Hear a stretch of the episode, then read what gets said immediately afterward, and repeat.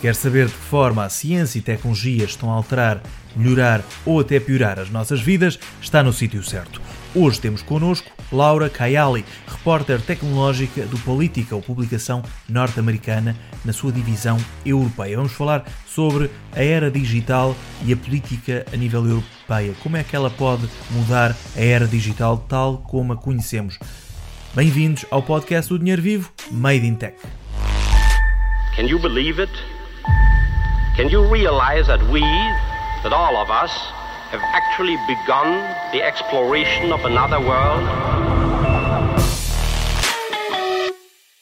Olá, eu sou João Tomé e neste sexto episódio do Made in Tech temos connosco a repórter Laura Kayali, que é uma, uma repórter tecnológica uh, do Political, publicação norte-americana muito conhecida a nível internacional e que uh, ela está aqui sediada na Europa, na parte de Bruxelas.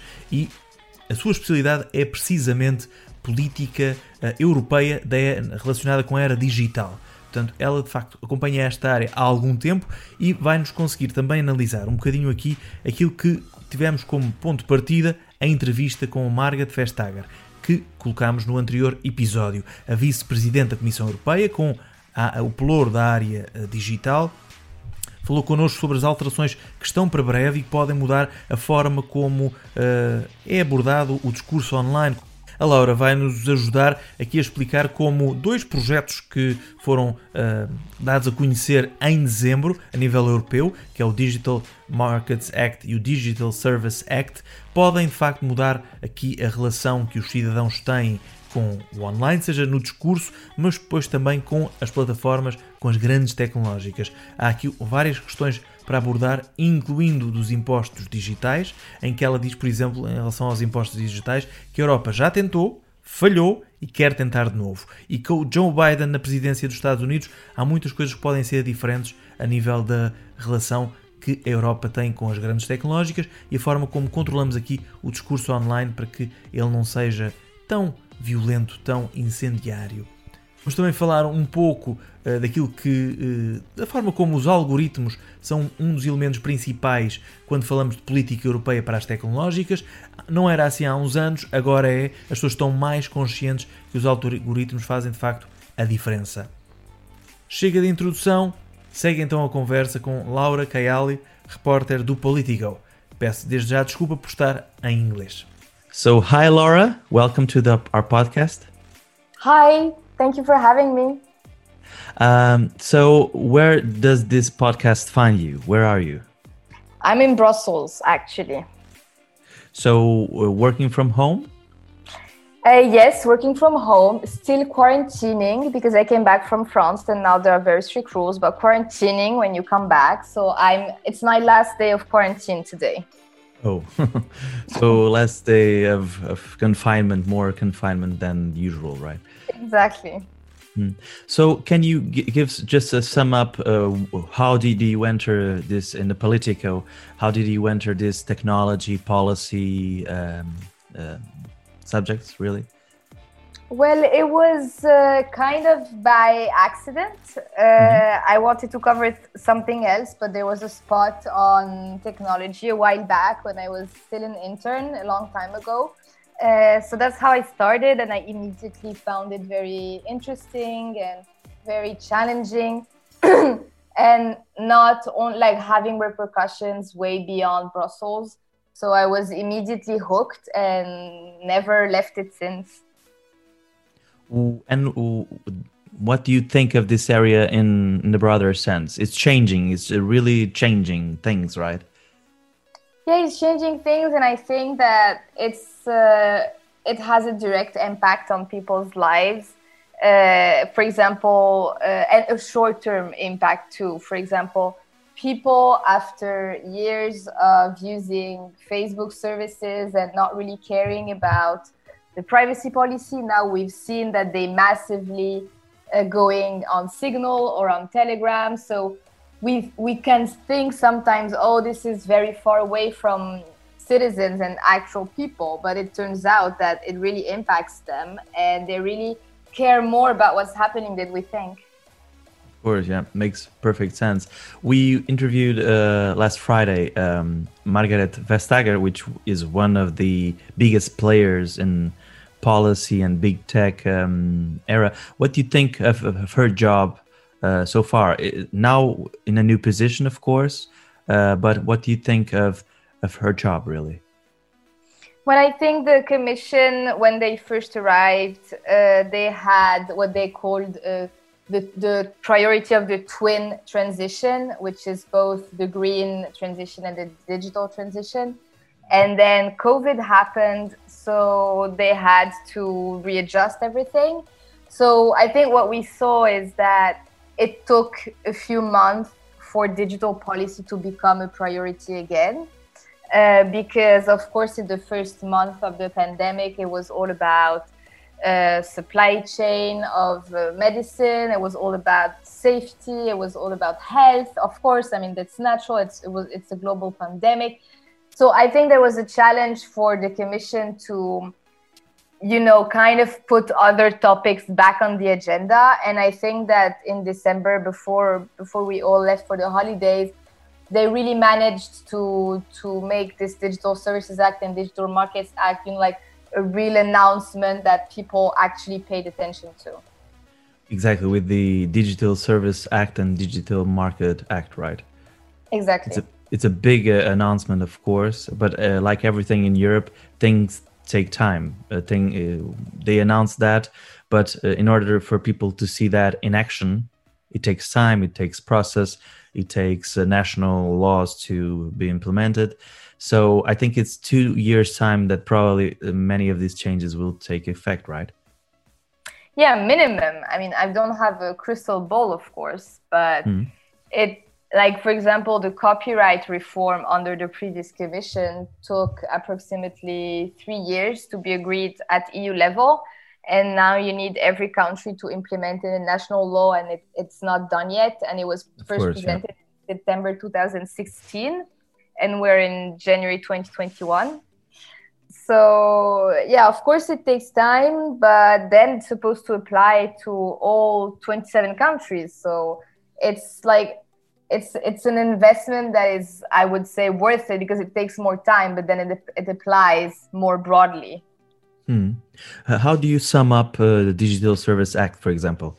Uh, how do you sum up uh, how important can be um, in Europe and even in the in the world because um, the examples of Europe sometimes go all over the world. So how do you what do you take of more important of the Digital Service Act where Europe can wants uh, uh, social media platforms and big tech to control more of the content that is is there really well, basically, the Digital Services Act uh, is supposed to set uh, rules on content moderation for for platforms. And what is kind of new is that because it's definitely not the first content moderation legislation that we were seeing, but what is kind of new is that the bigger you are, the more obligations you will have. So for the largest, what they call very large platform you would have yearly risk assessments, for example, or you would have to provide more data to researchers or to the authority, etc. So it's kind of a realization that with big power comes big responsibilities, basically, mm. and that the, the largest you are and the more users you have, the more careful you should be about what's on your platform and the more responsibilities you have. Of, of course. Um, I, I, talked with uh, Margaret Vestager about this, uh, and even giving the example that we all talk about these days of Donald Trump being banned from Twitter, from Facebook. It's not really a ban for life, it's a ban for a few, a suspension really, and from YouTube, uh, seven days. So, and of course, uh, with that came big tech uh, banning uh, Parler, um, Amazon Web Service. If, well oh well so so many things uh, regarding that because of the events in the capital uh, angela merkel talked about this and she said for example that twitter shouldn't ban trump. It should be laws that could ban trump not uh, the platform really. Um, but vestager isn't uh, uh, doesn't agree completely with that. They she says that uh, they can do that because they have policies, and if he doesn't abide, abide by the policies, they they can push him out. Um, it's uh, one thing I saw in the argument from Merkel is that um, we don't have laws that could probably c- could ban Trump uh, nowadays as we speak. So if there's not country laws, even in the United States, um, sh- shouldn't the platforms try to do something about it? What do you think about it, really? I mean, what this Trump ban shows is how difficult it is because whatever they do, there will always be someone who is not happy. And it kind of shows how tricky those decisions are because also the French government, who is known for being really harsh on content moderation, said that this was a bit too far. And what they said is that Twitter had the power to do that without having any authority or any public body being able to say yes you should or no you shouldn't or you should be more transparent or whatever so what, what they're saying those who who are some of those who, who criticize this decision is that there is no what they call democratic oversight of mm-hmm. those kinds of decision and what they're saying is that the digital services act is supposed to provide this democratic oversight of content moderation, but it really shows that those are extremely tricky decisions that will always hurt someone. Like there will always be someone who will say, You over removed, you didn't remove enough, you should have kept that up, you should have removed that. Like it's very difficult, is like my main takeaway from this. Exactly. It's not a black or white situation. Exactly. Um, even Jack Dorsey, the CEO of Twitter, he says that uh, it's a difficult decision. It's uh, he, he, thinks is the right one, but he even knows that uh, it's not uh, black or white. is is is difficult to to assess uh, what is the best um, situation. If this is better for uh, avoiding violence or not, it's difficult circumstances really. Um, in, in exactly in, in, exactly. in in terms of uh, the broader sense uh, we know nowadays that social media uh, even with documentaries even with studies uh, released uh, so uh, the algorithms on social media because one they want people to be there they focus on engagement. And of course we know the human nature. Engagement normally leads to spectacular things um, and disinformation polarized content flourish in those platforms because of it. And of course uh, populist politicians. And in europe we, we are seeing that of course. But in the united states we have seen that too of course.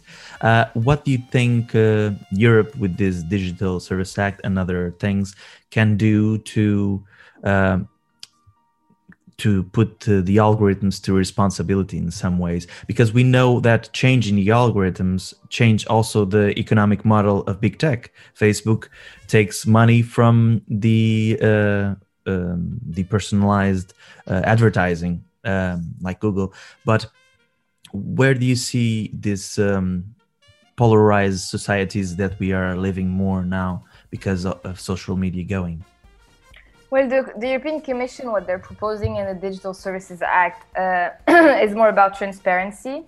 So, for the very big platforms, um, they, in the current text, uh, they would have to provide the users with more information about what Margrethe Vestager calls why do we see what we see. Mm-hmm. Uh, so they so that the users are aware that if they are shown this kind of content, it's because they did this or that before.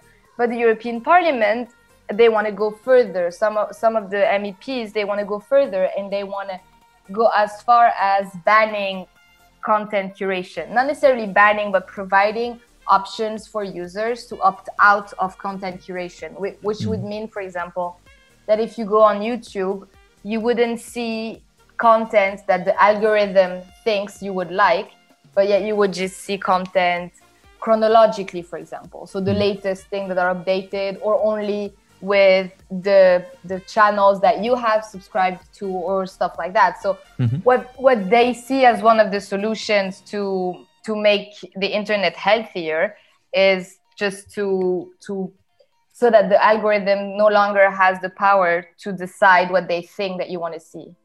Hmm. It's interesting because we know, for example, that a lot of uh, conspiracy theories come from people watching, for example, uh, YouTube and in the suggestions of next video to see. Sometimes um, these types of more deviceness uh, content uh, appears, and people start to see uh, and start to little by little uh, be engaged by it. So they want to see more. So sometimes uh, things go like that. Uh, even we we know now, even in the United States, there's a lot of talk about it. That uh, some people are radicalized because of it, because they saw recommended videos that uh, put uh, out there in a very very visual and nice to see way. Um, things that are complete conspiracy theories. Um, and we know that YouTube normally isn't the platform that takes things out uh, the fastest. Um, are you worried about this? Well, I do trust that policymakers in Brussels they seem to have, have identified the issue and they want to tackle it. So. Mm-hmm let's see how far they want to go and it will take uh, as you said earlier it will take months if not years. But what is different uh, in the conversation about content moderation if you if, a few years back it was all about we should remove this we should remove that. And now i i think that the conversation is a bit more nuanced and there are a lot of experts in brussels on content moderation a lot of academics across the world, the Western world, that have written about this. So I think the conversation is extremely mature now about this, and that there are a lot of nuances that policymakers want to take into account. And it's not just about, oh, we should remove that in 10 minutes, otherwise, you would be fined. Like, people are more aware about how users navigate online and, and how you you you consume content etc and how algorithms work of course because that's it's the motor of it right? Exactly. And that the algorithm i mean were we really already talking about algorithm five or six years ago? I'm not sure. And now it's one of the main elements that we're talking about when we discuss policy making on digital and platforms. Mm-hmm. makes sense. In, in in terms of one of the things I, I, wasn't able to talk with Vestager because we have a little bit uh, time and I want to talk about a lot of subjects uh, was uh, she talked about this laws uh, Digital Service Act and Digital Markets Act will have to then go to the states to apply them. And she talked about a board from in, in every state that we would uh, probably try to see what will be the best way to deal with the social platforms. Um, we know by now because we have the GDPR already in place, where uh, of course states had to apply it. Uh, we know by now different states apply different ways, and also different states have different structures. Some of them have little structures to deal with GDPR. Um, how do you think?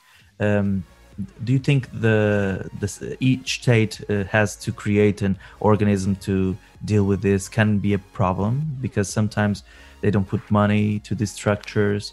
Um, how do you think the implementation can be the key really?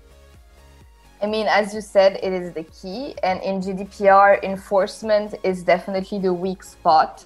So I think everyone is aware that enforcement and implementation is something that we should really uh, pay a lot of attention to.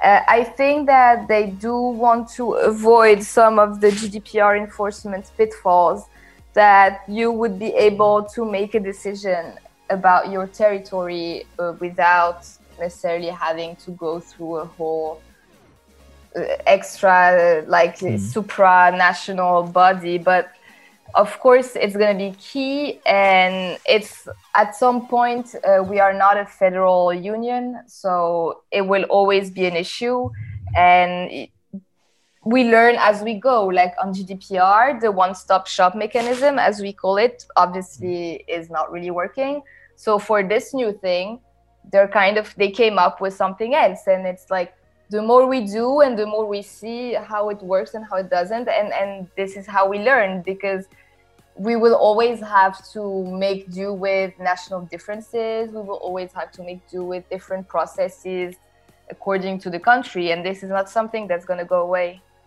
of course, yeah, makes sense. We, A lot of talk uh, this past weeks about uh, WhatsApp and Facebook, the um, uh, sharing of the information between platforms. Uh, they already uh, shared information before, but now there's a, a rule that people must uh, must um, opt in in order to use WhatsApp, which people have to put some content, some information sharing with Facebook. But uh, I think uh, the past Friday, WhatsApp went a little bit uh, a step back. Uh, they said it will be a few months uh, before they put that in, into action because all the backlash um, existed with people going to Signal and Telegram, other platforms of messaging. Uh, do you think? What do you think in terms of, of policy? and of course, because we have GDPR in Europe, uh, the some of the data uh, isn't shared with Facebook for uh, European users. What do you think um, Europe can can do with this really? Well, the European uh, Data Protection Board, which is the group of EU privacy regulators, uh, will take a look at this because the, the Italian Data Protection Authority asked them to take a mm-hmm. look at this because they what they say is that it's not really clear what will change and what will not. Uh, so there will be a privacy uh, body that will uh, take a look at the changes to see whether something should be done. But it also shows, as I was telling you in the beginning, that people care more about privacy than what we initially, initially thought. Mm-hmm. And they really do not want, like, it's when you go on social media or when you post a picture, like you know that you might give away a little bit of privacy, but it's also you're posting a picture on social media, so it's kind of you know the deal. But I think yeah. that me- messaging apps is the limit that people are not ready to cross. Like they do not want a company to read their messages. Like I'm not Uh-oh. saying that Facebook would do that, you know, but this is the fear that this is why old people you know changed apps is because this is what they fear of course exactly and they say they won't uh, they won't in this case because there's encryption but people are afraid of it of course sharing some information who knows Ex- what information is right exactly and and what it also shows is that this despite what facebook will do or don't do uh, like in terms of facts mm-hmm. facebook's image now is damaged enough that people do not really believe what they say like yeah. facebook will tell you we're not going to read it and the response of people is like yeah sure i'm going to download signal you know exactly yeah and it was massive the way people start to beginning change uh, really yeah, exactly. I mean, I, it doesn't necessarily mean they will stop using WhatsApp. I'm not sure. People have, you know, uninstalled WhatsApp. Yeah, but, I think so. But it too, means yeah. they are just, yeah, exactly, like just using Checking other alternatives. Apps. Yeah. Exactly. Uh, about taxation, there's a lot of talk of digital taxation uh, in Europe and uh, elsewhere. Um, of course, Australia has passed laws that put big tech like Google and Facebook paying to support local media outlets. But uh, France is always uh, also uh, with some laws trying to do the same. Um, and I think even in Europe, digital taxation is a big thing now. Uh, how do you see this area going? Do you think, because for example, in Australia, uh, what the Australia regulators now say is that supporting uh, local media outlets is good for democracy they need to have uh, robust uh, local media outlets to have a good democ- democracy. And if it, all the money of advertising is going to Facebook and Google, uh, why not they try to uh, share some of, of that earnings with um, local media outlets? What do you think of it? Do you think um, big tech can help uh, sustain local media outlets? I think there are two different issues here. First of all, there's whether uh, big tech companies should uh, pay, pay for, more taxes, yeah. for new, well, yeah, should pay more tax, and when and the issue of of the relationship with the press industry and press publishers. About the press publishers in the copy in the EU copyright reform that was adopted a few years ago, there is mm-hmm. something about uh, having to pay for news uh, so that was adopted at EU level, and now every country has to transpose it into national law. So this is uh, this is something that that is, that exists in Europe and that needs to be implemented. Uh, and about digital tax, well, Europe has tried. Europe has failed. Uh, Europe has promised to try again.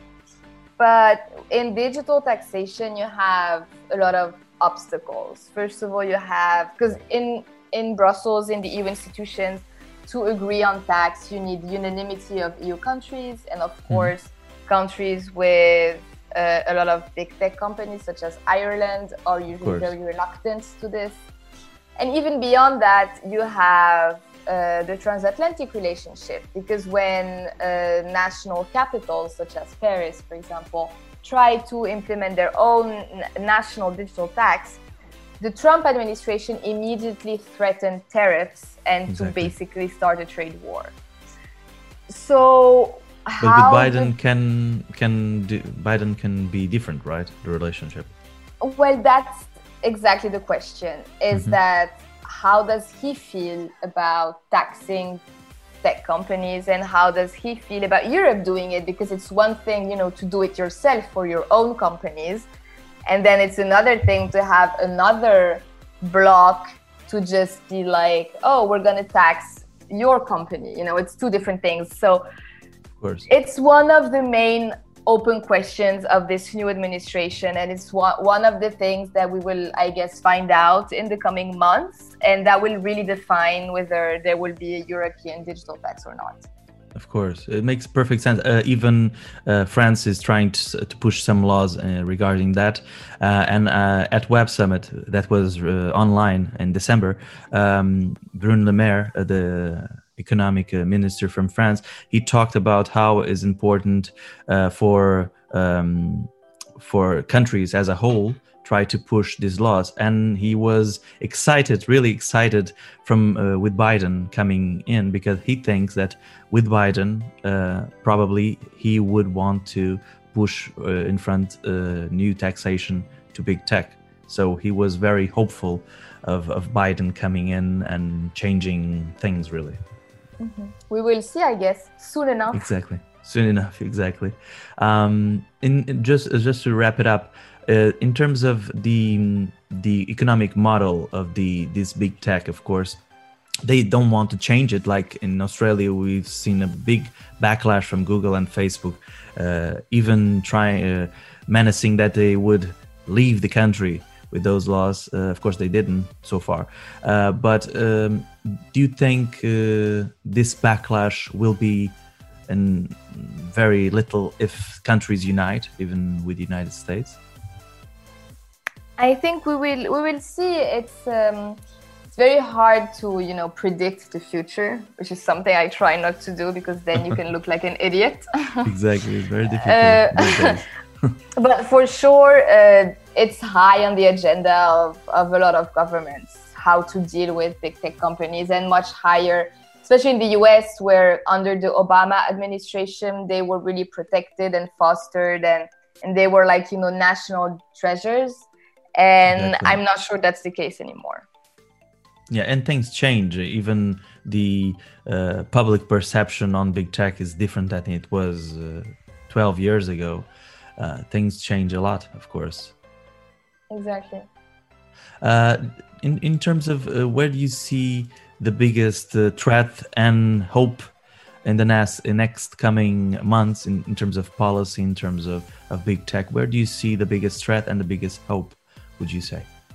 Well, I think we are all very, uh, as we were saying on digital tax, very impatient to see what the Biden administration will be and what they will say because they will also define the future of transatlantic data flows, the future of cooperation in artificial intelligence, whether the, the, the US government will lobby against the Digital Services Act and the Digital Markets Act, or will they try to cooperate with Europe to create global standards? Those are really open questions, and a lot of what happens in Europe will depend on where the Biden administration stands. Yep, makes perfect sense, really. Um, thank you so much, Laura. I think that's thank a wrap. Thank you for having me. uh, have have a good day there in Brussels. Thank you. Uh, you too.